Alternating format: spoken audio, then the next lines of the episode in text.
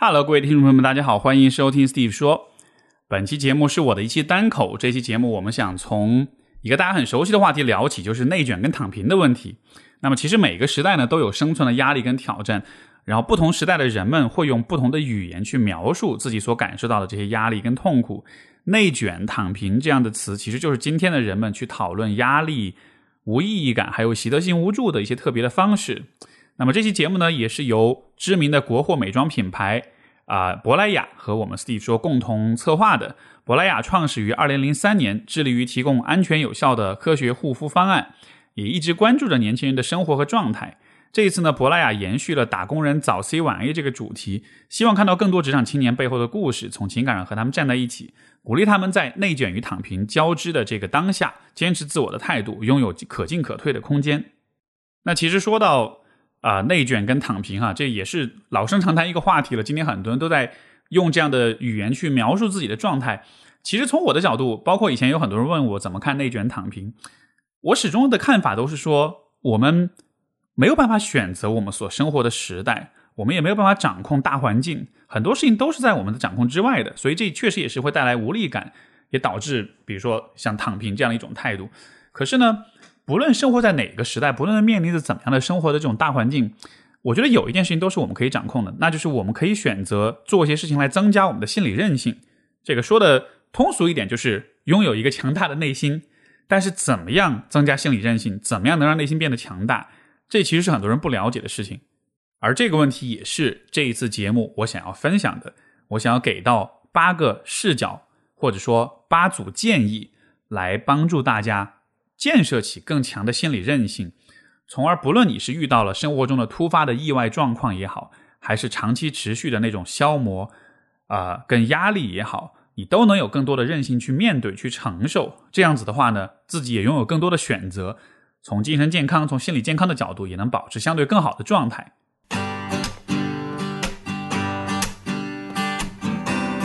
欢迎收听 Steve 说，和我一起拓展意识边界。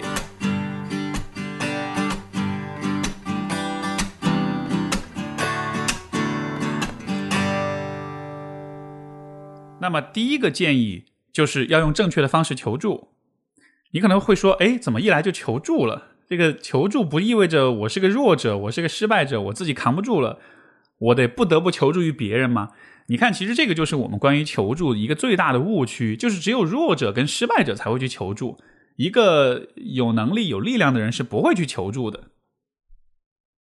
这种误解其实就跟我们一直觉得去看心理医生、去看。这个精神科医生是一件不好的事情，对吧？我们会觉得只有你生病了才会去看医生。平时当你健康的时候，你去看医生就是承承认自己有问题，所以会有一种自我的羞耻感在里面。可是恰恰是这样的一种观念，才导致了我们没有办法用正确的方式求助，包括求助的效果不好，包括很多人在真的需要去别人帮助自己的时候，虽然你最终迫不得已求助，但是你会发现效果很不好，因为。你才意识到你不知道怎么求助，以及别人给到你的帮助经常都不是你想要的。这所有这一切障碍的发生，其实都是因为我们对于求助这件事情把它想的太单纯，以及我们太缺少正确的、恰当的求助的能力了。你会觉得哇，这也是一种能力，这当然是一种能力。嗯，人都是很复杂的，人遇到的问题也都是很复杂的。面对复杂问题，我们就是需要有解决能力，对吧？所以在求助的时候，也是有正确的方式的。那么，我们先说说看，就是为什么很多人不知道用正确的方式去求助？这个这个现象是怎么产生的？其实，呃，我举个例子，一个大大家不难理解啊。比如说，你在学生时代有一道题你不会做，然后呢，你会怎么办？你会拿着这道题去问老师，哎，这道题我不会做，然后让老师给你个答案，让老师给你一顿讲解，完了，哦，懂了，这个题是这样做的，对吧？就这个是我们在从小建立起的对求助这件事情的一个经典的印象。就是我有一个问题，我有一个我不知道怎么办的事儿，然后我来问你寻一个答案，你把答案给我了，完美，然后这些事情就解决了。但是我们当你有了一定的人生阅历之后，你就知道，我们长大了之后，我们在生活中，在成年人生活中面对的问题从来都不是这么简单，对吧？不管是情感的问题，是职业的问题，还是家庭关系的问题，还是关于自我的生活的心理状态的问题，都没有一个啊任何一个简单的答案是可以完美的适配你的问题的。在这样一个情况之下，我们需要换一种方式去求助。什么样的方式呢？我还是打个比方，就是想象你在小的时候，你面对老师，你面对一个不会的学习的这个题目，你去问老师，但是你问老师的时候，你需要问的不是这道题应该怎么做，而是老师，呃，这种类型的问题，我在学习的时候，我似乎总是有一些障碍或者是困难。你觉得针对你对我的了解，我应该怎么去学这一类的问题，才能够更有效的把这个知识给掌握？所以你看，当你，呃，当然这只是一个比喻啊，我们在学生时代肯定不会这么去问老师，但是当你在成年之后，你需要以这样的一个复杂度和一个精确度去求助。当你在这么做的时候，你不光只是在求助，你还同时还在做另外一件事情是什么呢？就是你在教会别人怎么来帮你。这个可能是很多人对于求助没有想过的一个角度。他们总觉得求助就是我发问，然后我得到答案，那就算求助了。但是我们说过，人很复杂，所以你作为一个复杂的个体，你有你特定的思维、跟情感、跟阅历、跟价值观、跟生活方式。当另一个人要来帮你的时候，他是不一定完全知道什么对你来说是最有帮助的。比如说，我们在心理咨询里面，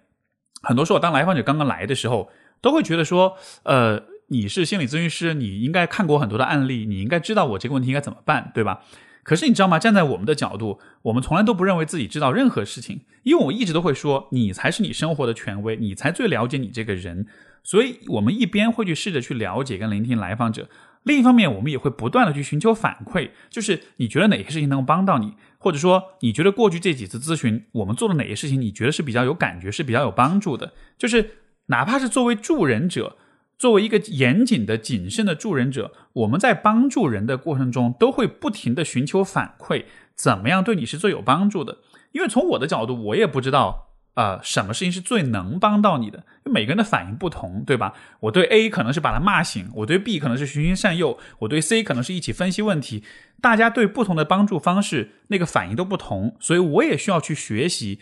什么事情对你是最有帮助的。所以反过来说。当你在向别人求助的时候，你也需要明白这一点。别人给你的答案可能是，就别人给你一个特定答案，可能是因为这个答案他以前给了另外的人，而对那些人来说很有用，但是对你来说不一定是有用的。所以你在求助的过程中，就不是一个完全无知和无力和这个无能为力的这么一个被动的角色，你也需要承担起你的那一部分的责任，就是你需要给对方反馈，你需要告诉对方，根据我的经验。以前，比如说每一次我分手了，我的朋友怎么对我会让我比较有帮助？比如说以前方式就是你就陪着我，你也不用说什么，我就希望你时不时的跟我一起吃吃饭，对吧？聊聊天就能帮到我了。或者另一种方式就是，哎呀，其实以前我觉得别人把我骂醒之后我都比较有帮助，所以你也来骂醒我吧。你看，当你给到对方这样的一种更具体的期待，你告诉他怎么样能够更好的帮你的时候，对他来说也会更有动力，也更知道自己在干嘛。对你来说，其实你也能够得到更有效的帮助。这个问题换一个角度来说，其实就是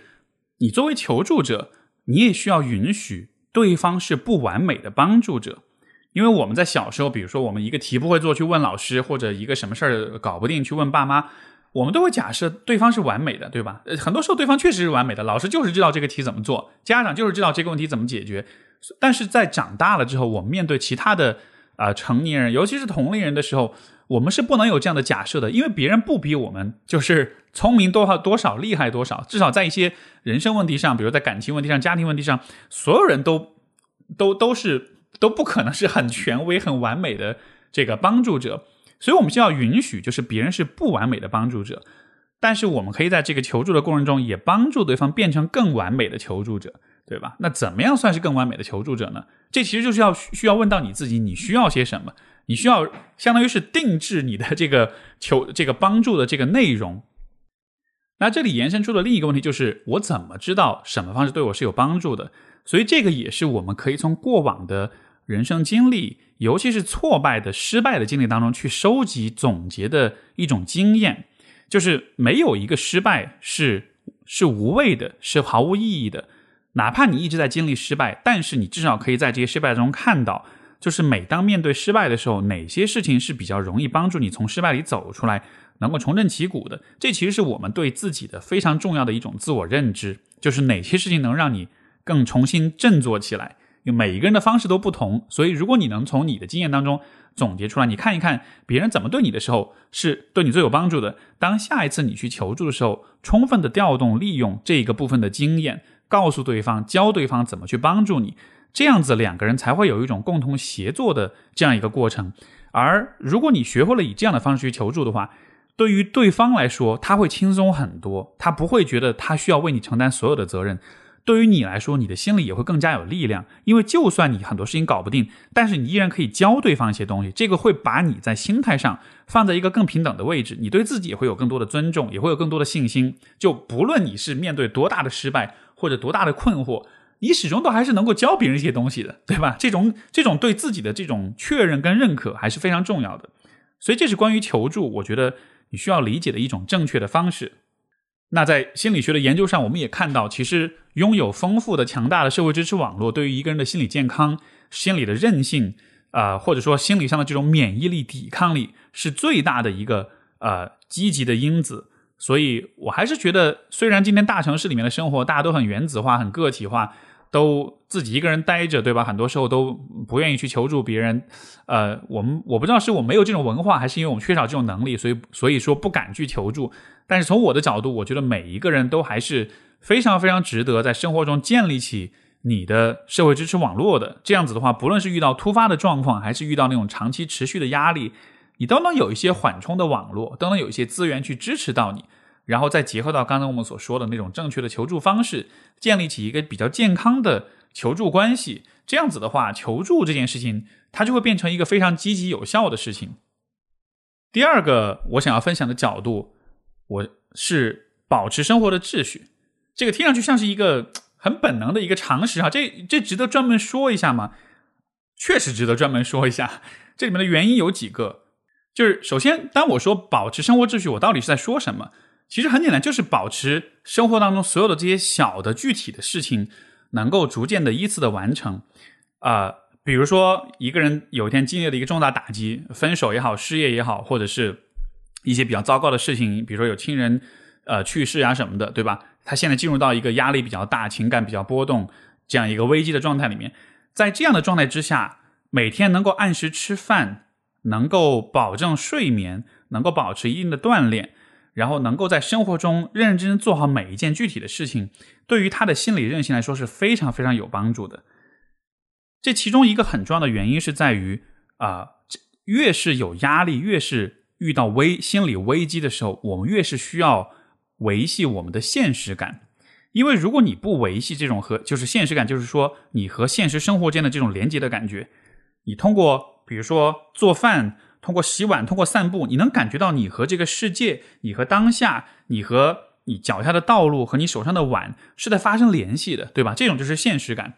跟现实感相对的是什么呢？当你的现实感减弱的时候，你会更容易沉浸到你的情绪当中去。而我们其实都了解这个点。如果你一旦无止境的沉浸到你的情绪里面之后，可能你就很难出来，就会变成一个泥潭。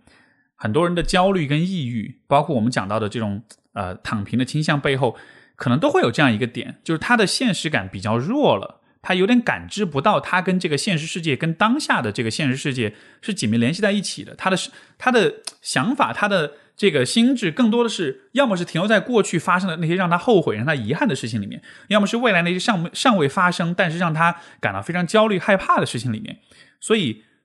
如果你能建立起比较强的现实感的话，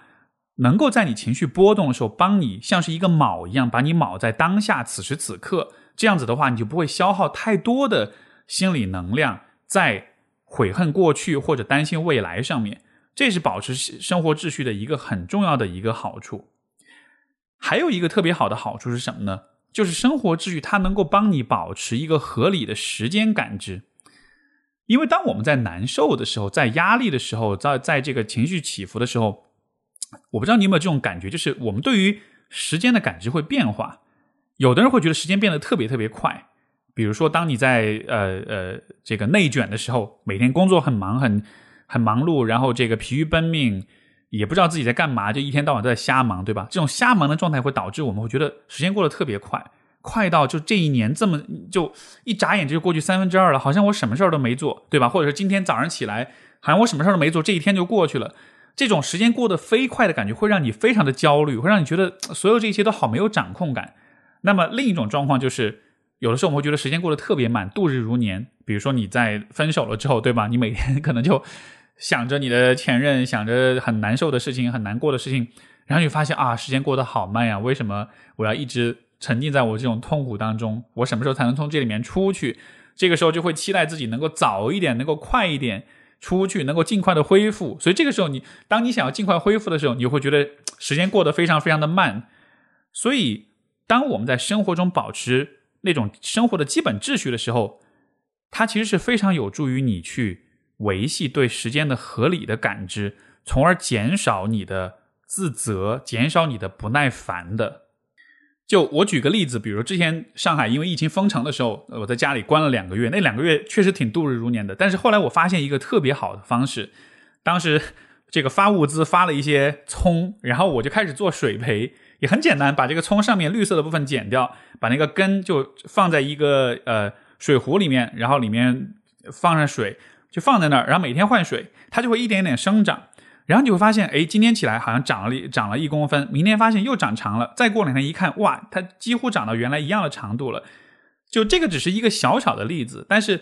因为在现实生活中有这样一个植物生长的过程，就好像是每天你看到它的变化，你就会有一个心理上的对自己心理时间的重新的重新的一个校调、重新校准的一个过程，就会发现说，哦，原来时间的流逝它是在发生的，但它好像比我想的。要快，同时它又比我想的要慢，它就是一个正常的时间流逝的过程。我觉得，当我们处在尤其是那种长期的慢性的那种压力跟焦虑之下的时候，如果能有这样的一些缓慢变化的事物来帮助你维系这种时间感知的话，是特别特别有帮助的。嗯，容比较容易想到，当然就是比如说养植物，对吧？或者是养动物，当然也有其他的一些方式。但凡是那种能够在因为时间流逝而逐渐缓慢积累的事情，其实都是可以帮到你的。包括比如说像运动，呃，它除了强身健体、让身体保持健康以外，我觉得还有一个很有意思的地方，就是因为运动也是有反馈的。呃，不管你是撸铁，这个每次增加的重量，还是你跑步，你每一次的成绩、距离的变化，还是其他的一些什么运动，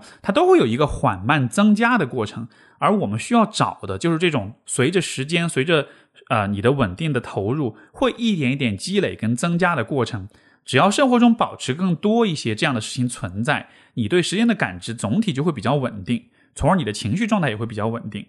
还有，你像比如说写日记这件事情，为什么也在我们对我们来说也是会有心理上的这种疗愈作用？也是因为每天一篇日记，会这个一天一篇这个频率，也是会帮助你注意到啊时间的这个感知，时间的流逝，它是有一个稳定的节奏的。所以这是从时间感知的角度，我觉得保持生活基本秩序啊非常重要的一个价值。还有一个小小的点是什么呢？就是当你感觉到跟世界失联的时候，当你感到很抑郁的时候，这个时候其实是因为我们从大脑的角度来说，你的大脑对于所有的事情都不感兴趣了，因为它不分泌多巴胺了，对吧？什么是多巴胺？多巴胺是我们脑内的一种化学物质。这种物质给我们带来的效果是什么呢？就它会让我们对一个事情有渴望、有好奇，想要去追逐、想要去了解、想要去发现。你看到一个很有神秘感的人，或者是你看到一个很新奇的一个什么电子产品，或者是你看到一个新出的一个包装的很漂亮、很炫酷的一个化妆品或者什么的，你多巴胺就会分泌，你就会想知道哇，它到底能干嘛？它能做什么？我好想了解它，好想知道它。你自然就会有那种很渴望的感觉，对吧？当我们处在长期的压力之下或者不开心之下的时候，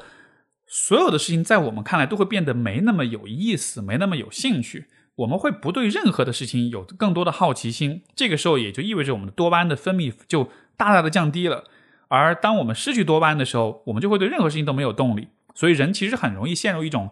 无聊的、虚无的、啊抑郁的一种状态。那么。保持生活的秩序，这当中你可以加入的一个元素是什么呢？就是你可以在生活中有意识的去找一些新的东西，去通过生活中的新来增加或者来重新去重建这种多巴胺的分泌，重建跟这个世界的连接。举个最简单的例子，比如说你每天上下班都走同一同一条路，对吧？你就可以试着今天换一条不同的路来走，一条你从来没有走过的路，哪怕稍微绕远一点，但是是一条新的道路。当你走到这条新的路上的时候，你的大脑自然就会好奇，因为这是一个陌生的环境。我们进入到新鲜陌生的环境里的时候，我们自然本能的反应就是要去收集信息，去了解更多，去调查情况，从而我们才能够对这条道路的安全性、可控性做出一个新的评估。就是过往的一成不变的生活，是因为你的大脑不认为有什么新新鲜的信息需要值得我们去关注。但是如果你在这种生活当中有意识的加入这种新。其实它就能重新刺激你的大脑，开始对外界感到好奇。这个新可以是啊，走一条新的下班的道路，可以是做一个新的菜，可以是呃，开始一个新的爱好。但凡是你没有做过的事情，你都可以去做。甚至是如果你有这个兴趣的话，你可以给自己一个大挑战。呃，不要也不叫也不叫大挑战了，那样听上去太太困难了哈。就是给自己来一个小挑战，就是你可以连续，比如说。连续一周或者一个月或者连续十天，每天都做一件你从来没有做过的事情。这个事情不需要特别特别大，不是说啊，我今天决定去拯救地球这样的，可以是很小的事情，但只要有一件你从来没有做过的事情就 OK。我以前做过这样的尝试，就很有趣。比如说，呃，我以前有一次春节回家，我在家里面，我就决定说，好，我要每天做一件从来没做过的事情。然后我第一天想的就是，我今天要把我爸举起来，然后拍一张照片，是我。举着他的那个照片，就那么去做了。然后第二天，我还想说，啊，我给从来没有给我妈妈按摩过肩膀，我去给她做一下按摩。然后你当你做这些事儿的时候，你就会发现，那种很新鲜的体验给你带来的那种刺激，就能让你在你的家里面这样一个你看似很熟悉的环境里，找到一些很陌生、很新鲜的情感。包括这个，其实也会刺激他们对我有一些新的反应。所以，就是做这种新的事情，是一个我们在试图去。重新怎么说呢？点燃自己对生活热情的时候，我个人觉得是特别有用的一个小技巧跟小方法。所以这些也都我都把它归类在就是保持生活秩序当中，就是我们说的啊，生活的秩序能够让你维系你的现实感，不跟现实世界脱联，呃，这个脱钩。然后呢，能够维系你对时间的感知，还有就是你可以通过在现实生活中有意识增加新的体验，来促进多巴胺的分泌，来保持你对世界的好奇。所以这是第二个角度，就是关于生活秩序的问题。然后我们再说说第三个点是什么呢？就是我们要学会摆脱自责这件事情。其实我觉得自责是今天很多人的一个普遍存在的心理上的一个 bug。不管是内卷还是躺平，我们在思考所有这些问题的时候，都免不了啊会想，也许是我自己太脆弱，是我是我能力不足，对吧？比如说很多人在躺平的时候，他躺不平，就是因为他躺平了之后就觉得。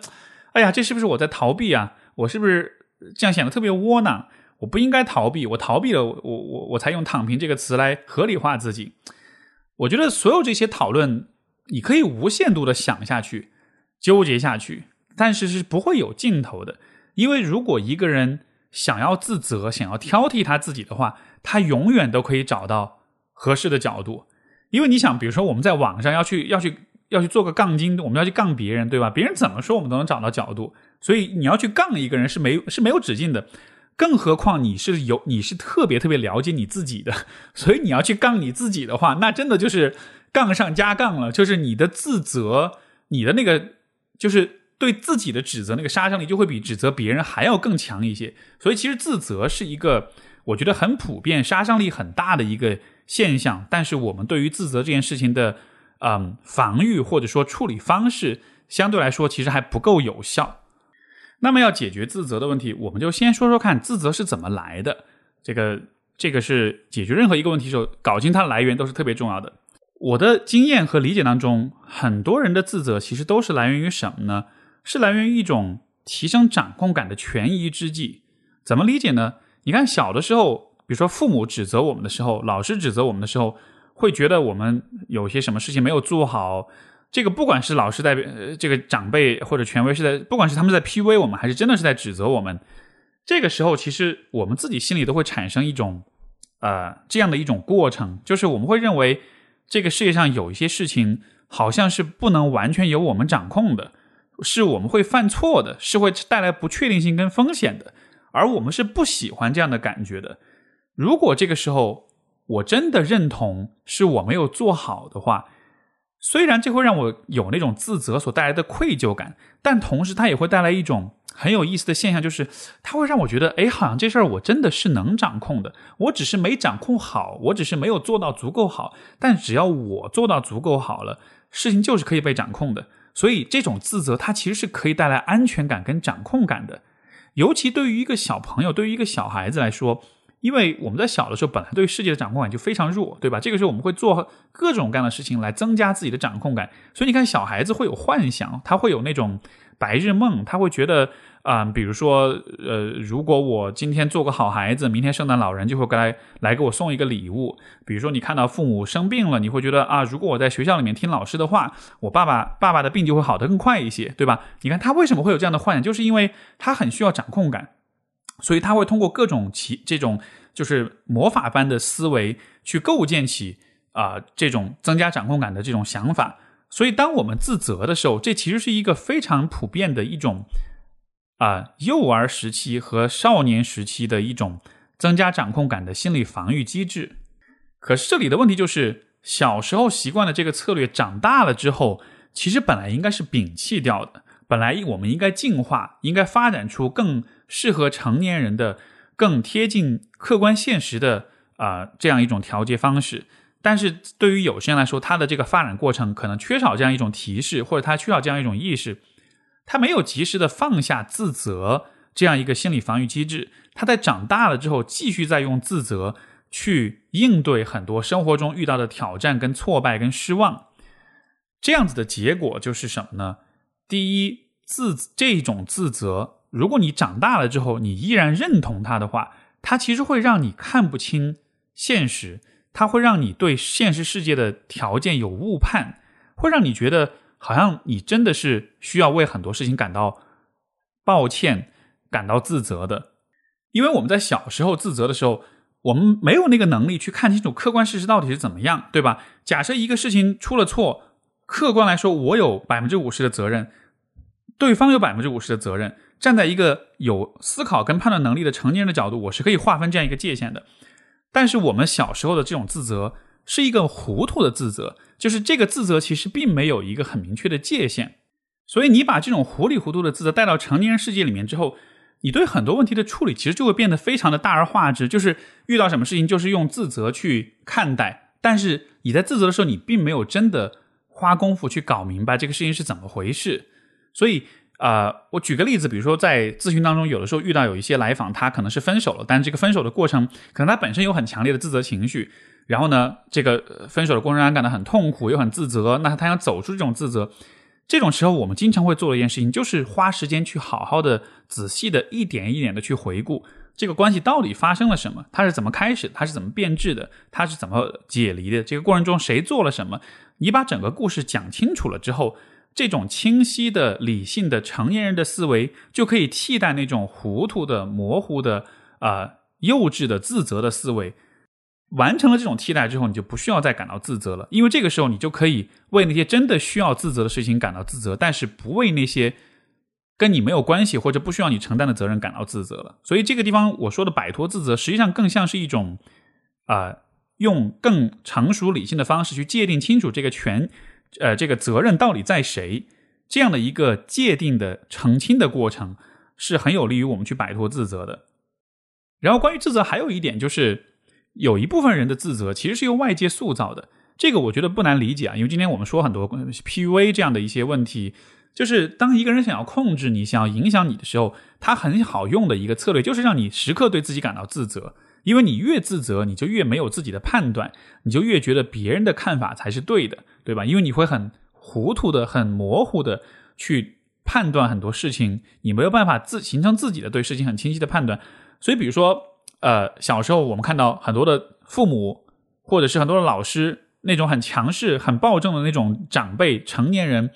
他们特别擅长一件事情，就是自你你呃特别擅长说的一句话，就是你自己想想你哪里错了，对吧？这样的话，为什么总是能够 get 到我们，总是能够打，就是能够击穿我们？就是因为这个话，它的目的不是要让你帮助你去理解这个事情的客观真相是什么，而是在你心中产生出许多的自责。就他已经默认了你错了，而你需要自己去判断你哪里错了，这本身就是一个很无理的一个预设，对吧？所以，如果你对这种外界塑造的有意图的塑造的这种自责，你没有意识的话，可能你长大了之后，你就会产生对自己的习惯性自责。但是，我们需要看见的就是，呃，这个说的说的说的冷漠或者是客观一点，就是就是你小时候面对的很多的那种。就是引发你自责的那种语言，其实都是父母或者老师的一种管理手段，对吧？这样子能让你比较好管一点，所以说他们才会让你感到自责。但那并不是你这个人本来的样子，你也没有那么多错，你也不需要为那么多的事情承担责任。所以，如果你以前经历过很多这种就是长辈让你感到自责的这个状况的话，我觉得你就需要看见这一点，你的自责有可能是外界塑造的，这不是你本身需要去啊担心的一个问题。所以，通过这种方式去解构这个自责，我觉得也可能是有帮助的。然后，关于自责，我觉得还有一个呃更建设性的角度，就是其实很多时候自责的背后藏着你真正在乎的东西。什么意思呢？我举个例子，比如说一个人在亲密关系里非常容易自责啊，当两个人发生矛盾的时候，他总觉得他自己做的特别不好。然后，如果我跟这个人深入的去聊，我问他说：“哎，为什么每一次？”呃，你们俩吵架之后都是你比较多自责，然后他会觉得说这样自责的话，我自己反省我自己，这样子我就能更积极的去解决问题，对吧？那为什么要积极的解决问题呢？为什么要通过自责这样的方式呢？他会觉得说，如果我不积极解决问题，可能对方就会不喜欢我。我觉得好像当我自责的时候，我会拿出更坦诚的姿态去对对方，对方也会看到我这个姿态是比较坦诚的，是比较愿意去解决问题的。这样子好像对方就会嗯不讨厌我。那你就看到说，当你在选择自责的时候，你可能背后的那个需求是不被别人是被别人喜欢，或者至少不被别人讨厌。这里的逻辑就是在于，自责其实是一件对自己杀伤力很大的事情，因为那种愧疚感其实感觉是非常非常糟糕的。但是我们为了什么样的事情会宁愿去承受这种？愧疚跟自责的这种感受，那一定是因为那个东西特别特别重要，对吧？所以每当你有自责的时候，这也是另外一个去解构它、去分析它的一个角度。就是你可以想想看，这个自责背后它隐藏的你真正在乎的东西是什么？呃，很多时候其实就像我说的，自责背后隐藏的其实是你对关系的渴望，希望被接纳，希望被喜欢，希望不要被抛弃跟排斥。我们在很小的时候可能就学会了。用这种自责跟自省的方式来取悦我们的父母，或者是我们身边的伙伴、朋友，然后希望以这样的方式让他们喜欢我们。所以，一旦你看清楚这一点之后，那么接下去你可以有的一个思路就是：我要满足这个背后的这个目标，比如说被人喜欢、被人接纳，是不是只有自责这一种策略？然后你会发现，作为小时候的你，可能确实只有这一种方式；但是作为成年人的你，这绝对不是唯一的方式。如果你想被别人喜欢，如果你想不被别人抛弃，你其实有好多好多的事情可以去做，对吧？你可以有好多好多的站在成年人角度可以去发挥你主观能动性去选择的策略。自责就变成了一个相对来说代价比较大、副作用比较大，但是效果没有那么好的事情了。所以通过上面所讲这三种方式，呃，这种呃，去理解到自责带来的这种暂时的虚无的掌控感，理解到自责可能是外界塑造影响的结果。以及看到自责背后的需求，通过这样一些方式去降低你的内心的这种自责，从而你在面对你的生活的时候，你内心的力量跟勇气也会更多一些。好，那么第四个建议，这个说起来其实又是一个很听上去很很常识、很老生常谈的一个话题，就是要理解和就是关注和理解你的情绪。不过这个地方，请允许我，因为其实情绪本身也有很多的维度啊。我只是这地方其实选了一个大的角度，我把几个小的分论点包囊括在这里。就是，所以请允许我展开说一说关于情绪有哪些事情，我觉得是值得我们关注的。呃，有关情绪，我觉得第一件事情你需要了解的就是，情绪会扭曲我们对现实的感知。人是情绪性的动物，我们会有所谓情绪性推理这样的一种现象，就是。当我们在情绪好跟情绪不好的时候，我们对于同一件事情的看法也会不同。比如说，对于很多抑郁症患者来说，他们的认知上有一个非常显著的特点，就是他们会更倾向于看到事情的负面的消极的面，或者说，如果一个人经常看到事情的消极面的话，他很有可能是抑郁的。所以，这个地方就是很有趣了，因为我们在情绪好和不好的时候，我们通常只会去想，就是我们脑子里那个理性认知的部分在干嘛。如果比如说你对一个人有很强的这种批判，你可能你的注意力就全部放到对这个人的批判上面，你不会去觉察说，哎，等一下，我现在情绪状态如何？我是心情好还是不好？如果我这个时候心情不好，那么有没有可能我对这个人的批判其实是不太合理的？所以一个比较常见的问题就是，比如说啊，像 这个我我拿我自己的经历来说好了，因为有的时候跟我的伴侣发生矛盾了之后，可能我对他是非常愤怒的，但是有的时候我会注意不到我的愤怒，我会注意到的是，这个时候我对他产生了很多的批判，而且。怎么说呢？本来我也是一个比较敏锐跟敏感的人哈。当我生气的时候，我会变得尤其的犀利，然后这个时候脑子里就会构想出很多对他的批判，而且会真的说服自己，就是真的把他说成是一个特别糟糕的人。在呃，我们关系刚刚开始相处的那个阶段，就真的是会这种，我就真的会信这种批判。但是后来随着这个相处的经验多了之后，就会发现，哎，为什么好像每一次我心里那些很负面的东西。那些想法，我当在当时我都觉得是特别有道理、特别精准、特别犀利的，我恨不得全部都跟跟他讲，让他让他感到彻底的这个忏悔跟后悔啊。但是往往当那个劲儿过去了，当你的情绪平复，当两个人不再吵架之后，你再回头想你之前想过的事情，你就会觉得那些想法非常的荒谬。嗯，包括有的时候我为了。为了这个排解我的这种不满，我就会在，比如在偷偷在日记本上写下来哈，我心里面有哪些批判，有哪些很攻击性的那种语言，然后回头去看，我觉得啊，好蠢啊，就是谁会写这样的语言，对吧？所以，所以这个想说明的一个意思就是，人在情绪唤起的时候，他的认知其实也会受到很大很大的影响。所以，如果当有一天你对自己、你对这个世界、你对很多的事情感到特别特别的批判跟苛责的时候，也许你可以先看一下你的情绪状态如何。如果你意识到你的情绪状态不好的话，那么就先处理你的情绪，而不是先去，呃，试图就是带着这些批判去做一些选择、做一些判断或者做出一些改变。因为很有可能这个劲儿过去了之后，你会发现其实那些想法没有那么重要。其实你不应该就是对你自己这些想法太过认真、太往心里去。所以我这个是呃，我们今天的生活当中，因为。我们更强调理性，现代人生活是更理性化的。我们更强调我们的大脑皮层在发生些什么，而不太注意到我们的杏仁核在发生什么，对吧？所以我们对情绪的这种重视跟觉察，无论如何都还是不足的。然后，关于情绪还有一个很有意思的地方，就是其实人经常会产生的情绪不止一种，而且有的时候这些情绪会相互之间会有冲突。就比如说，我们拿呃，比如说拿恋爱来做，拿这个就是亲密关系来为例哈。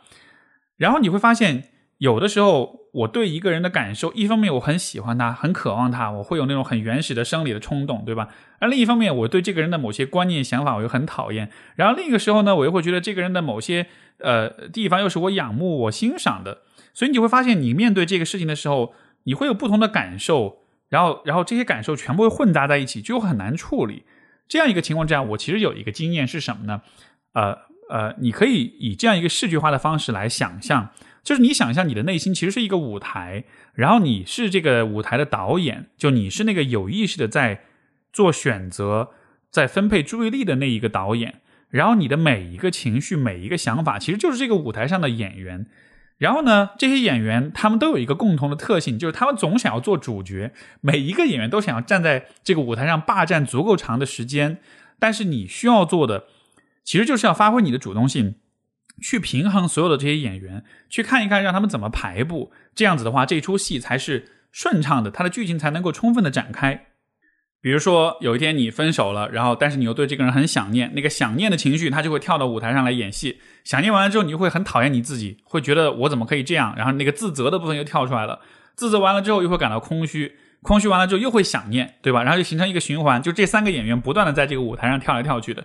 但是这个时候，我们需要做的就是看见，我们不能让他们三个完全霸占这个舞台。你心里面其实还有其他的部分，比如说你心里面有对美好的回忆的那种回顾，你心里面也有你自己对于爱、对于亲密的渴望，可能也有对这个人的某一些存在的价值的一种认可，包括对你自己可能有自我的同情、怜悯。总之就是，如果你花一些时间去啊探探索、去觉察你的内心的话，你会发现，其实人的内心还是蛮丰富的。它不止那么两三个主要演员，其实是有很多的部分在里面的。那当我们越能够作为一个导演，把不同的演员都调动起来的时候，我们其实对自己的情绪的调节能力是越强的。这样子的话，也就增加了心理韧性。然后，关于情绪，还有一个。其实也算是一个常识，但是很多时候我们也依然会忘记的事情是什么呢？就是你应该尊重你的情绪。这个说起来，哎，当然应该尊重啊，没有谁不尊重自己的情绪，对吧？但是什么是尊重？其实尊重就是把它放在，你看尊就是尊重，对吧？把它放在重要的位置上，就是把它看成是一个很重要的一个事情来对待。很多时候我们会有的一个状况，就是我们不尊重我们的情绪，也就意味着，虽然 OK，我感知到我有情绪，我感知到我不开心，但是我并没有把它放在一个很重要的位置上。就比如说，当我们说到躺平的时候，躺平一定是对自己情绪跟感受的一种尊重吗？我觉得也不一定。当然，这个躺平具体的情况有很多哈，但是我们说一种比较通俗常见的一种状况，就是你通过躺平的方式来逃避所有的问题，然后也不管这个。生活的这种责任，或者是未来，或者是关于挣钱的问题，关于一些自我发展的问题，就完全用一个放弃一切的消极避世的方式来处理。可是，当你这样去做的时候，你真的有尊重到你的情绪吗？虽然躺平看上去像是一种对自己的保护，但是我不认为它是尊重自己情绪的。因为如果你深入到自己内心，如果你看见你对于你的未来是有一些希望的，是有些渴望的，你对于某一些事情依然是有热爱的，这样一个情况之下去回避。呃，这些情绪去忽视它，其实就是对自己情绪的不尊重。包括我们的大环境，其实我觉得对于呃他人或者说社会对我们的个体的这种感受，也是有很多不尊重的地方的，对吧？今天我们更多的是以观念，我们更看重的是观念，看重的是价值观，看重的是选择。但是人的感受，因为因为每一个人的感受都很个体化、很个人化，所以他很难在公共领域被讨论。而我们不去讨论个人感受的时候，我们可能就不太看得见它其实很重要。所以人，所以当我们把自己展现给这个世界的时候，就会有一种幻觉，觉得好像我的感受不太有人能看见。那是否意味着这这本身就不太重要？可能对别人不重要，但对你是很很重要的。所以不要因为很多人没有看见你的感受，而就认为你的感受不重要。从我的角度，我会觉得我们的情绪、我们的感受，恰恰是特别特别重要的一件事情。没了情绪，没了感受，你会失去所有的动力，你会没办没有办法承受任何的事情，没有办法做任何的选择。所以你需要始终记得，这是你内心非常非常值得去保护、去照顾、去尊重的一个部分。那这是关于情绪的一些讨论。接下来我们说第五点，就是你要努力自爱啊。这又是听上去 OK，我们都知道要努力自爱，对吧？但是为什么要努力自爱？我还是想把这个问题更展开的去讲一讲。其实，首先我想说的是，呃，一个现象，就是因为我前面在说自责，对吧？呃，有的人会说，哎，自责都是不好的吗？有没有可能，其实自责也是有必要的呢？当然是，呃，但是有一个重要的区分，就是如果你是爱你的，然后你自责，那么这个时候你的自责可能真的是一种反思，是一种建设性的对自己的审视。但是如果你不爱自己的话，你的自责就是杀伤性的。那我们怎么知道一个人爱不爱自己呢？有一个很有很我觉得很有效的区分方式，就是一个不爱自己的人，他的自我批判跟自责往往是很模糊的。为什么是这样的呢？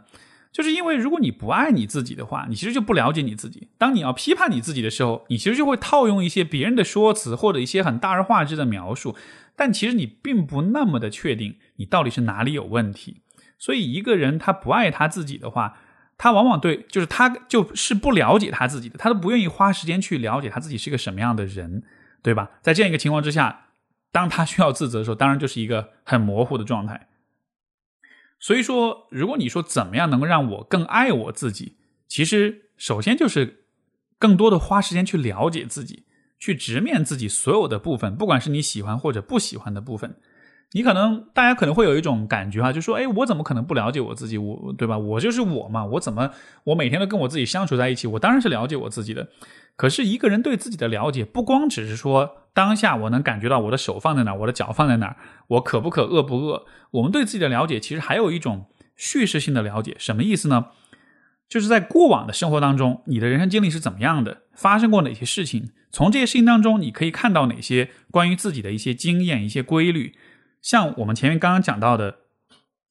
就是别人怎么帮助你，对你来说是比较有用的，对吧？我相信很多人在之前都没有考虑过这个问题，就是你没有通过过往的经验去总结过，我这个人比较适合哪一种帮助的方式。实际上，如果你花点时间去问自己这个问题，你其实会发现很多东西的。所以，就是爱自己、了解自己，这是一个需要花时间的过程。这也是为什么像之前我在节目里一直推荐那种，就是写个人成长史这样一个练习。这个其实也是增加自爱的一种方式。你需要了解一个人，你才能爱他。如果你不了解一个人，你对他的爱就完全是一种想象跟投射，就不是真正的爱，对吧？所以，当我们说增加自爱的时候，你得先更加了解你自己才行。包括有人会觉得。自己有缺点，他不想接受这些缺点，他会觉得如果我没有这些缺点，我才能可能爱我自己。但是恰恰是因为这样的一种想法，你对这些缺点就是回避的，是不了解的，你会不知道为什么这些缺点存在，这些缺点它产生的原因是什么，它的背面又包含了哪些东西。所以，如果你啊对自己身上某一些部分特别不喜欢的话，如果你在这个情况下想要让自己更自爱。你其实应该更多的去直面这些你不喜欢的东西，去仔细的研究它们，把把它当做像是一个研究课题一样去去去调查、去理解它的来源、它的产生，别人怎么看待它，你自己怎么看待它，你在不同的人生阶段、不同的状态之下，你又是怎么看待它的？以及，其实说到爱这件事情，我觉得我们需要调整的一种观念，就是我们会觉得爱是一个自然而然就会发生的事情。我觉得吸引是。我们看到一个很漂亮的女孩或者很帅的男生的时候，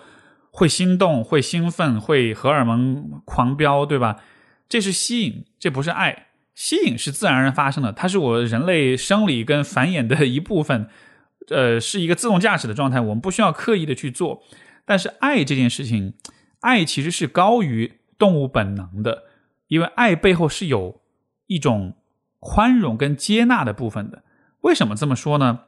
因为每个人都不完美，尤其我们自己是特别不完美的。我们又特别了解我们自己的不完美，对吧？在这样的情况之下，你依然能够坚持去爱你自己，这才是爱所就他很难的那个部分。就好比比如说，父母爱自己的孩子，你说你说父母是这个天可怜天下父母心，对吧？自己的孩子亲骨肉，当然会爱。但是你看，其实不是所有父母都爱自己的孩子啊。有些父母会讨厌自己的孩子，会觉得他某一方面做的不够好，就没法爱他了。为什么会这样？有这样的一个过程呢，就是因为可能对于这些父母来说，他们会认为我的孩子应该完美，这样的话我就可以毫不费力的爱这个孩子了。但是其实爱不应该是毫不费力的，因为人没有办法就是完美。所以说，至少从我的角度，我认为我们对于爱的理解需要有这样一种啊不同的认识，就是爱本身就需要一些努力，而这个努力可以花在什么地方呢？就是花在努力的去接纳、去宽容、去包容。自己或者他人的不完美，你带着这样的一个角度去看待你自己，你就会发现，哎，其实虽然我有这样那样的缺点，但至少在态度上，我选择尽可能的去爱我自己。这样子的话，就算有缺点，但是这种缺点能被我自己爱到，这个感觉不也挺好的吗？甚至当你被爱到了之后，你才有更大的动力想要去做的更好，想要去克服这些缺点，对吧？如果你会因为你的缺点而不被爱的时候，那你对你自己的缺点，你也不想去碰它，你也不认为那是一个呃你愿意去触碰的话题，这样子反而就会阻碍你变真的真正意义上变得更好。所以，爱能够让人变得更好，但前但是爱也是很难的，是需要你努力的花一点心力，主动刻意的去做到的一件事情。那么这就是关于爱的讨论。我们接下来说的第六个话题就是建设性的使用攻击性。呃，其实攻击性、愤怒啊、生气这样的一个部分，这也是我们在生活当中，我觉得比较害怕、比较回避，但其实又经常都需要面对的一个部分。呃，我们如果把情绪放在时间的维度上来做一个对应的话，抑郁对应的是过去，焦虑对应的是未来，而愤怒对应的就是就是当下。当我们愤怒的时候，这种情绪，它的我们如果把它看成是一种中性的呃情绪反应的话，这种愤怒、这种能量，它的终极目的就是要让我们去改变当下的现状。所以从这个意义上来说，我一直都认为愤怒其实是一种中性的一种行为驱动，只是在我们的观念里面会觉得，尤其在这种集体主义的这种文化里面，会觉得大家是以和为贵，你一旦愤怒了，你就会扰动整个群体、整个集体的这种和谐关系。所以说，我们会对于愤怒、对于攻击性会有很负面的、很污名化的一种理解。但是，当你这样去理解的时候，你其实就是把人的一个非常本质也非常重要的一个呃一种情绪信号给否定了。而我觉得这对我们来说，其实是一个相当的会影响到我们掌控感跟行动力的这样的一种观念。很多人其实就算呃这个环境让你不要愤怒哈，但是其实我觉得我们的环境当中有很多委婉的愤怒。呃，这个我觉得你有兴趣的话，你甚至可以现在停下来，你先想想看，在你的生活中有哪些委婉的愤怒的例子存在。如果你仔细想的话，你会发现有很多很多的时刻，因为我们从小的这个成长环境就会告诉我们不可以生气，但是我们还是生气了。我们生气之后，我们还是想要做点什么，对吧？因为刚才我们说了，愤怒这种情绪从功能上来说，它是驱动我们去改变现状、改变现实，是驱动我们对当下要做一点什么。如果一个人没有愤怒的话，那么他在遇到任何事情的时候，他就只会停留在他自己的。想象他的内心世界当中，你看这个其实也是我觉得今天很多人就是在面对这个世界的时候感到无力的一个原因，就是他会觉得想象了很多，脑补了很多，包括在人际交往的时候会有很多的猜疑，有很多的这种纠结挣扎，在面对工作，在面对他人的时候会社恐啊，会什么？就是当我们看到，就是今天的人们会越来越多的沉浸在自己的内心戏当中。而不是走出去去做一些事情，去实际的和现实发生一点互动。我觉得这个地方特别特别重要一个原因，就是因为我们的那个愤怒或者说攻击性的那个部分，它在这个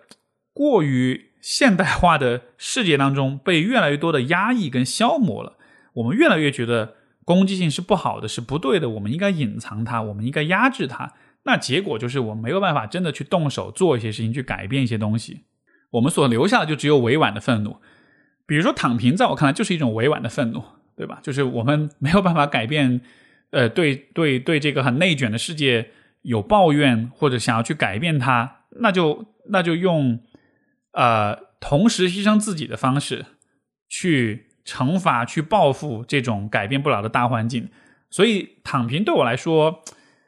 我总体的感觉是觉得它是一个比较偏负面的选择。因为他对自己的代价太大了，而我的怀疑是，很多人在选择躺平的时候，其实在表达一种委婉的愤怒，就是他可能不认为他能做任何事情来改变现状，那么就用这样一种有点自毁的方式来表达这种委婉愤怒。你说委婉的愤怒，它它不好吗？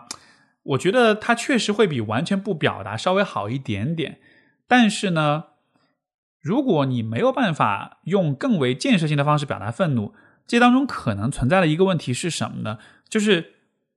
我们的想象当中，对于愤怒的表达，也许是非黑即白的，就是要么就不表达，要么就爆发，不在对吧？沉默中爆发的这种感觉。可是问题就是，愤怒跟攻击性一定是一个要么零，要么一百的一个这样一种能量吗？所以，关于啊建设性的使用攻击性，我其实提出一个比较简单的啊。一个使用原则就是四分的愤怒，什么意思呢？如果我们假设人的愤怒大小从一到十分打分，十分是最强的话，我觉得在四分左右的愤怒是最有用的。如果你这个愤怒是七八分了，OK，你可能已经非常激动了。如果是一两分，太弱了，没劲儿。但是如果你在需要表达愤怒的时候，是保持一个四分的状态，就是最理想的。它既能够让你有足够的动力去做很多事情，同时又让你，同时又会避免你和别人发生。太大的这种冲突，就我其实会很好奇，当我说四分的愤怒的时候，你你脑海里有没有一个画面？你能不能想象一个人在四分愤怒的时候是什么样的？因为我们通常想到愤怒的时候，我们都会想到张牙舞爪、大喊大叫，或者是那种激烈的冲突这样一个画面，对吧？这确实不是一个很好的选择，这确实也不是建设性的使用攻击性的选择。但是，当你把这个愤怒调低到四分的时候，你可能是怎样怎么样的一个状态呢？我的理解是，你会很坚定，你会很确定，你能够很明确的告诉对方这件事情，我的想法是怎么样的，我的需求是什么样的。我希望你做的是什么，我希望看到发生的事情是什么样的，但同时我不会有特别强烈的情绪的起伏，我不会有声调的提高，或者是那种很明显的攻击性的行为，我只是会很坚定、很明确的把这件事情告诉你。从我内心的感受上来说，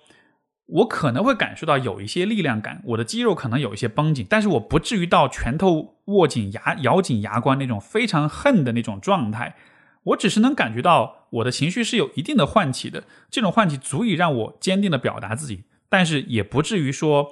啊，让我没有那个底气去表达任何的东西，以及在四分的愤怒状态之下，你的思维会不至于太多的受到情绪的影响，因为我前面讲过，人会有情绪性推理、情绪性认知，对吧？我们在很激动的时候，我们的脑子也会变得非常糊涂，所以说，如果你，呃，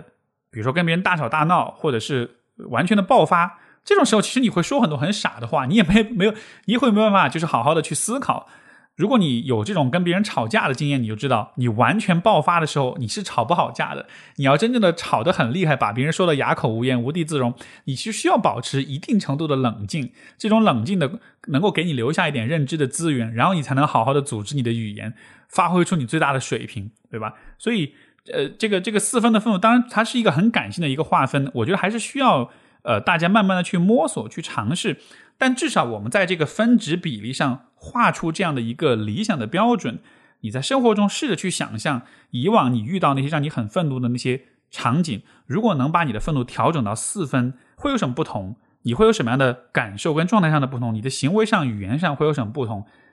多朝这个方向去思考。其实慢慢的，你就能够学会建设性的使用你的攻击性，你就会发现它的好，你也会，你能，你也能更好的去掌控它的这种呃破坏性的这个部分。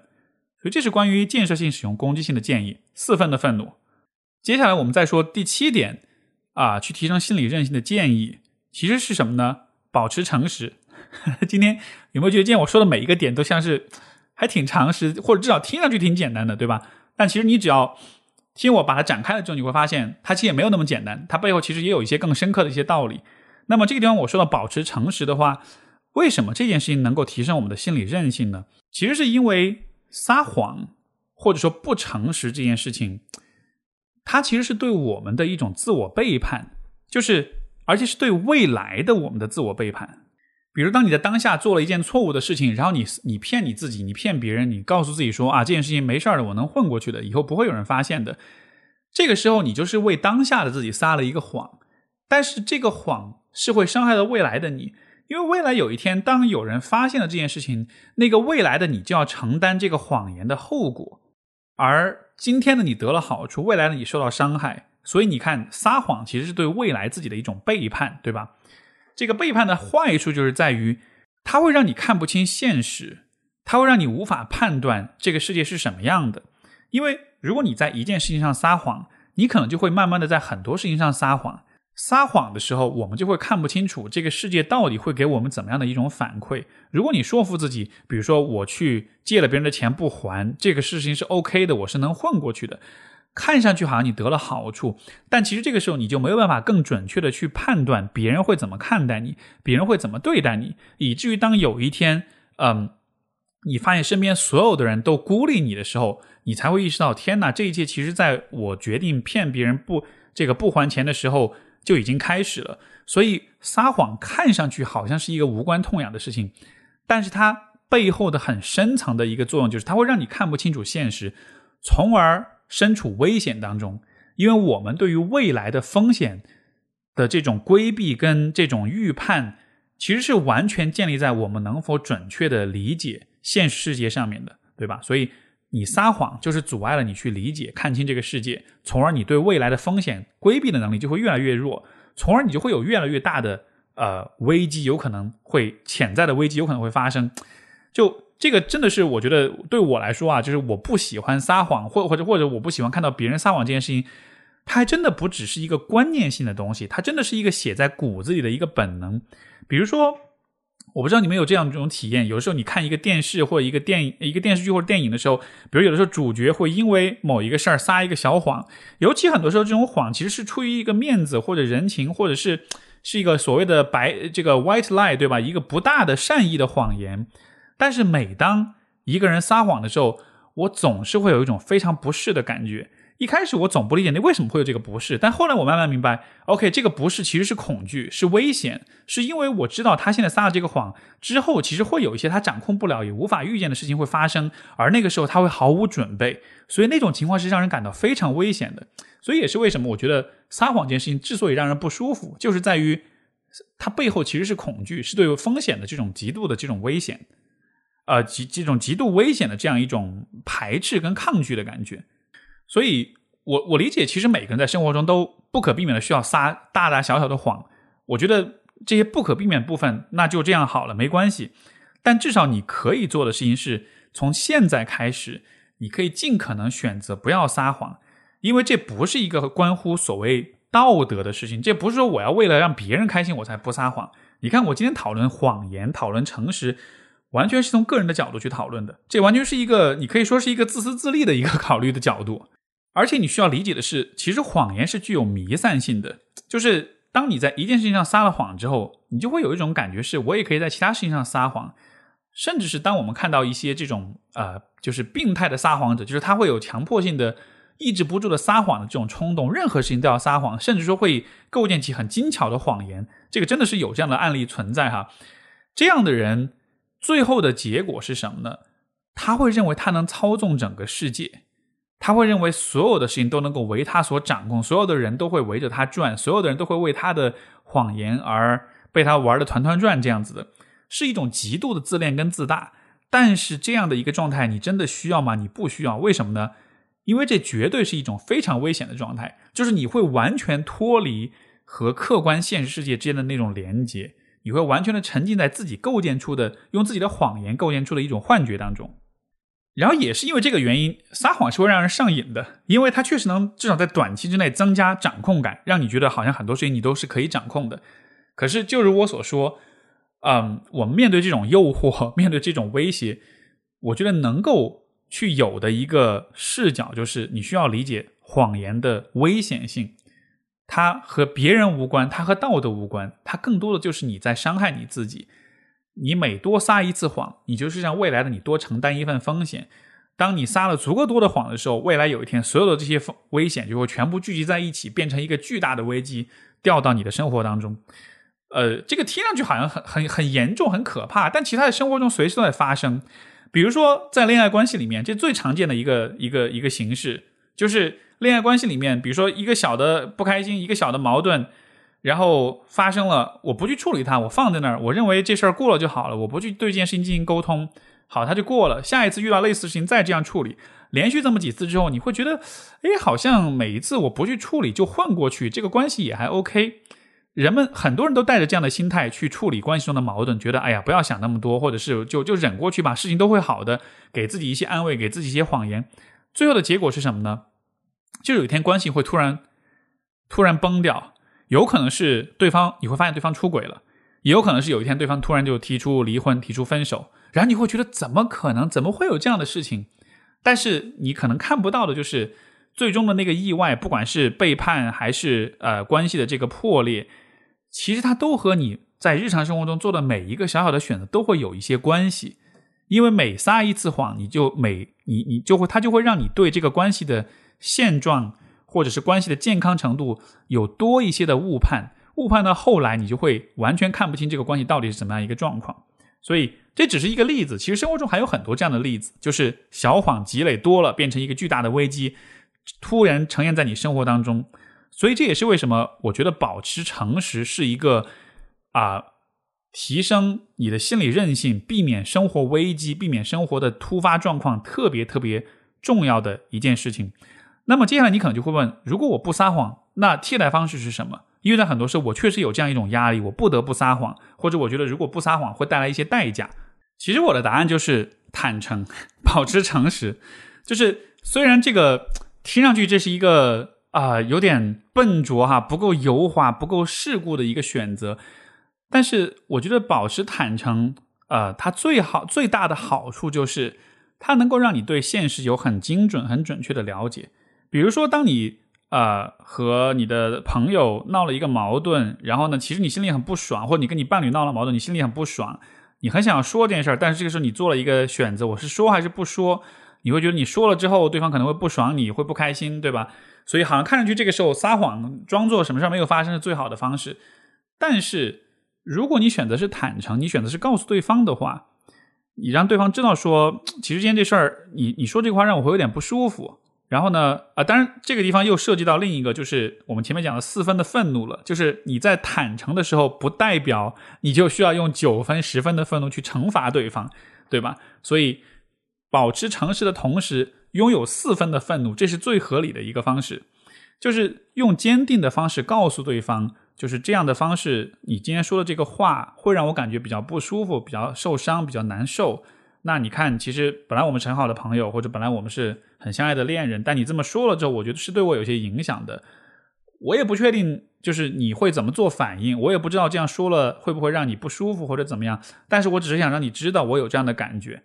所以，这个保持坦诚、诚实，其实他不是要借着这个机会去批判对方。我刚刚这样说，我没有任何对对方批判的意思，对吧？我保持诚实的目的，只是让对方也让我都。在我们是对这个情况是有共识的，我们都看见了，说之前发生这个事情让我在这个事情上是什么样一个反应，所以保持诚实的根本目的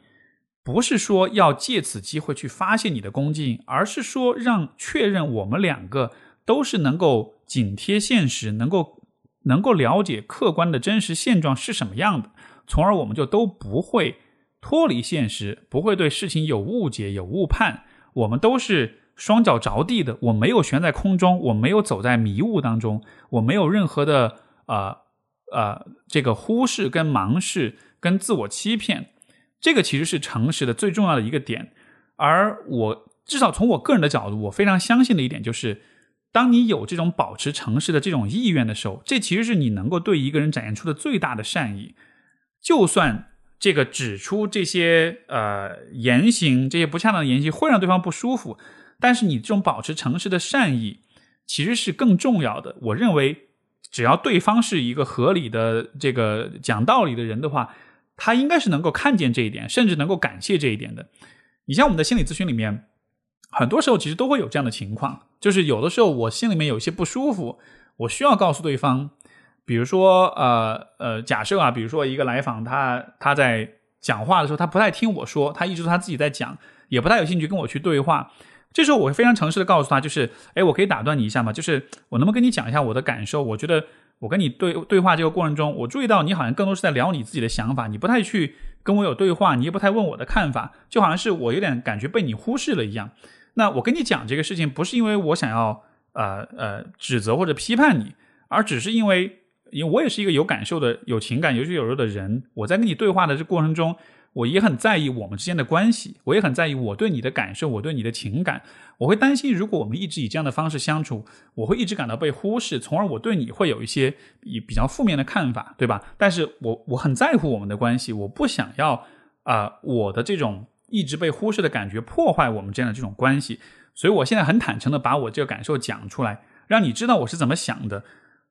我也不会要求你一定要做什么事情，一定要比如说变得很友善或者什么，因为那毕竟是你的选择。呃，但是我只是让你知道，就是这样的方式可能对我带来什么样的影响。所以你看，通过这样的一个角度，你在保持坦诚的时候，你就能让对方感觉到，就第一，我说我我决定坦诚，是因为我在乎我们的关系，我想要事情往更好的方向去走。第二，就是我的目的不是要来指责和控制你。我的目的只是让我们两个都能够很清晰的看清现实，然后就够了。然后接下去要再怎么做选择，这个其实都是大家自己的选择，我们彼此尊重就可以了。所以这个是我认为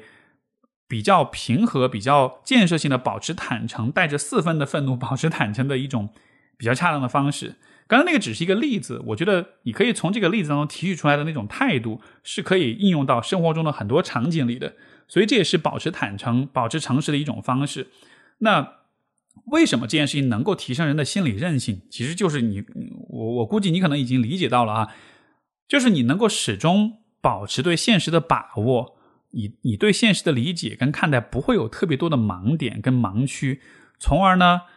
未来发生什么样的一些意外、一些风险，你大约是会有更强的这种预判能力的。而不是说因为你太习惯于欺骗自己、自欺欺人了，所以说很多时候会发生很多你预判不到的事情，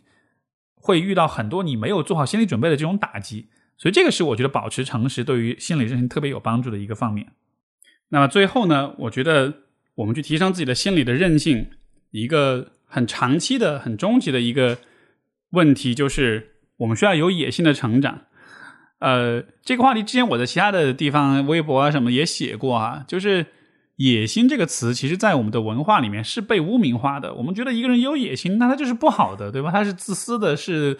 功利的，是势利的。然后我们会反感，但是从我的角度，我觉得在个人成长这件事情上，保持野心是特别特别重要的。为什么这么说呢？如果你想让自己成长跟发展的话，你需要给自己设定很高的目标。这个高不是说要变成完美主义，要让自己变得特别厉害、特别了不起。但是今天的我们，其实对自己的成长，很多人的目标是够用就行。因为我们前面讲到，不管是内卷也好，还是躺平也好，我们的大环境跟大时代是挺是挺多压力的，是挺多挑战的，对吧？如果你的目标始终都是我只要能够适应当下的环境就好，我只要能够挣够足够的钱去还房贷车贷就好。如果你的目标始终都只是在一个足够好这样一个设定的水准上的话，那么你所做的事情就永远是在很很费力的去追赶。去满足生活对你的要求跟挑战，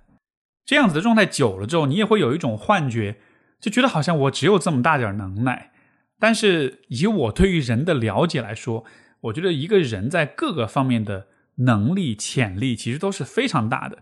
我们只要没有见过，我们就想象不到。但是你看，我们看过许许多多的故事，都让我们看见说人的那种韧性。因为我们今天讨论心理韧性，对吧？就是心理韧性不是说是呃。它不像人的肌肉哈，是一个你练多少它就有多少，在一定程度上呢，它确实也是有一个对应关系。但在另一方面，呃，心理的韧性其实是可以大大的超出我们的想象的，就有点像是一个瘦弱的这个四十公斤的一个小女孩，但她的心理上的韧性可能是一个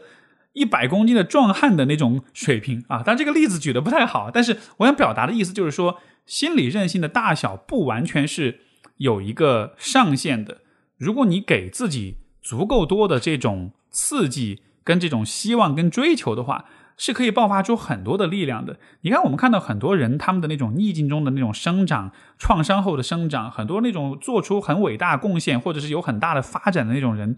其实你说他做的事情本身的这个挑战有多大呢？从旁人角度，当然觉得很，当然可能是会觉得是是很难的。但是当他自己设定了那样一个目标之后，他就会觉得这些事情是分内之事。所以，我觉得也许对有些朋友会有帮助。一件事情就是，如果你从小对自己设定的目标不是特别高，不敢做一个有野心的人的话，你其实应该让自己变得有野心。你应该接纳“野心”这个词它所包含的意义。在具体的操作上来说，就是你应该去构想最好的版本的自己。什么样的成长目标是最有野心的？什么样的自己是你能够想象的最好的自己？你会发现，当你用这样的角度开始看待你自己的时候，你对自己的感受，你对很多事情的感受都会不同。因为我觉得今天我们很多人在在抱怨内卷，包括在说躺平的时候，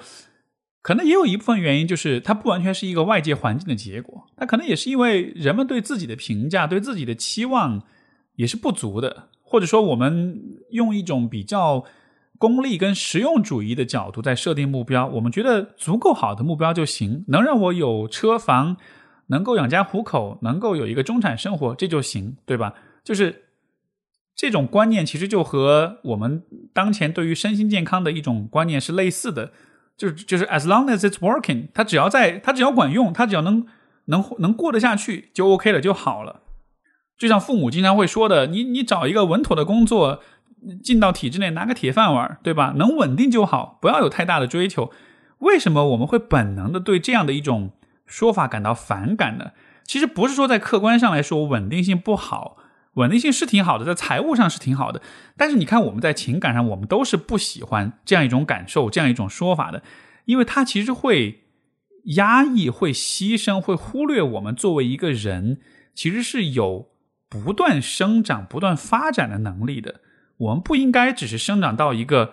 啊刚好能够填满这个生活的容器这个程度就够了。人的生长不应该有边界，不应该是放在一个容器里面。我们应该不断的生长下去。我们的身体也好，我们的心灵也好，我们的社会关系，我们对世界的感知，这些其实都是人这个很复杂的生物它的本质的一部分。它在不断的生长，它的触角在不断的朝着这个世界的更广泛的广泛的地方去伸展。就像我们的节目一直说拓展意识边界，对吧？我们的意识也是可以无限的扩张的，而这种拓展的过程也会让我们感到很有动力、很有希望、很开心。而你有了这样的感受之后，你再来面对生活中的挑战呀、困难呀，或者突发的意外跟挫折呀，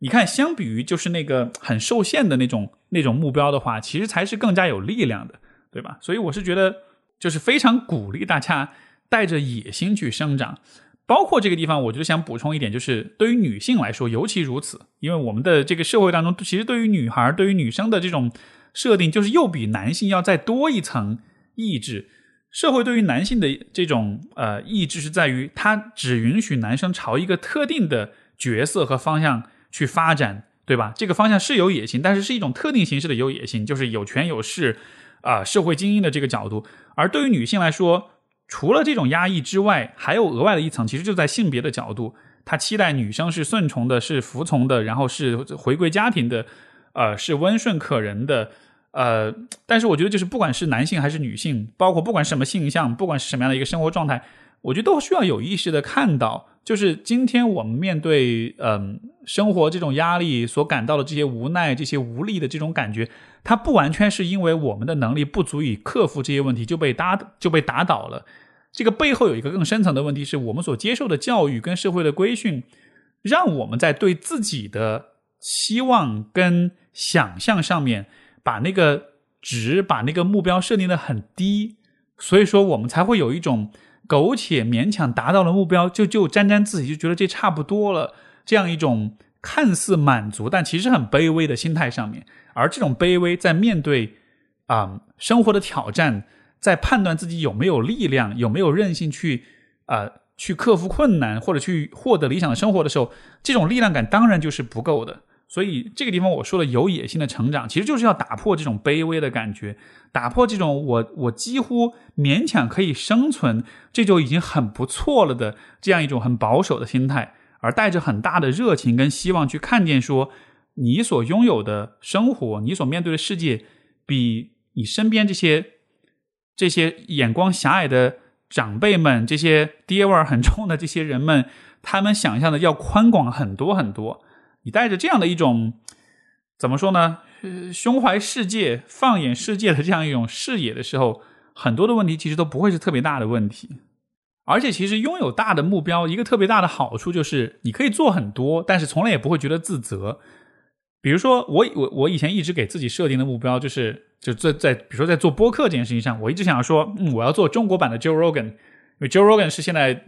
全全地球。最大的播客，对吧？它的每一期都是几千万的播放，然后两个，然后之前是二十亿美元被 Spotify 买下独家，就对吧？你能想象吗？就是那是多么大的一个成就！我要变成中国版的它，你说我有可能做到吗？我也不确定，我也不敢说，我也不，我也我也没有十足的信心一定能做到。但当你这么去想的时候，我觉得这个其实真的是一个心态上的不同，就是你会对自己。的很多小的选择会更有决断，会更有信心。你会觉得我的目标是朝着那么高的地方去走，我当下何必要去计较这些小小的得与失？今天的节目少了一点播放，今天的排名不如上一次的高，这真的很重要吗？不重要。所以我觉得设定这种长远的目标，它的另一个很大的好处就是它能够让你有一个更清晰的价值排序。就是如果你没有很大的目标，如果你没有很有野心的目标。那么你的所有的目标都会是当下生活中的琐碎的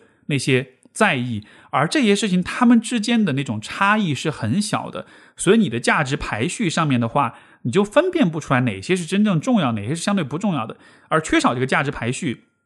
你在生活中做很多选择、思考、判断，包括在解决问题的时候，你就很难做取舍，因为你觉得大所有的事情都是同等重要的，但同时这也意味着所有事情都是同等不重要的。所以，拥有一个具有一个有野心的一种成长目标的话，其实就是重新梳理你的价值观，让你在价值排序上有一个更加清晰的一个金字塔。什么是至高无上的？什么是绝对重要的？在这个绝对重要的目标面前，所有其他的呃怀疑、跟虚妄、跟虚荣、跟不确定，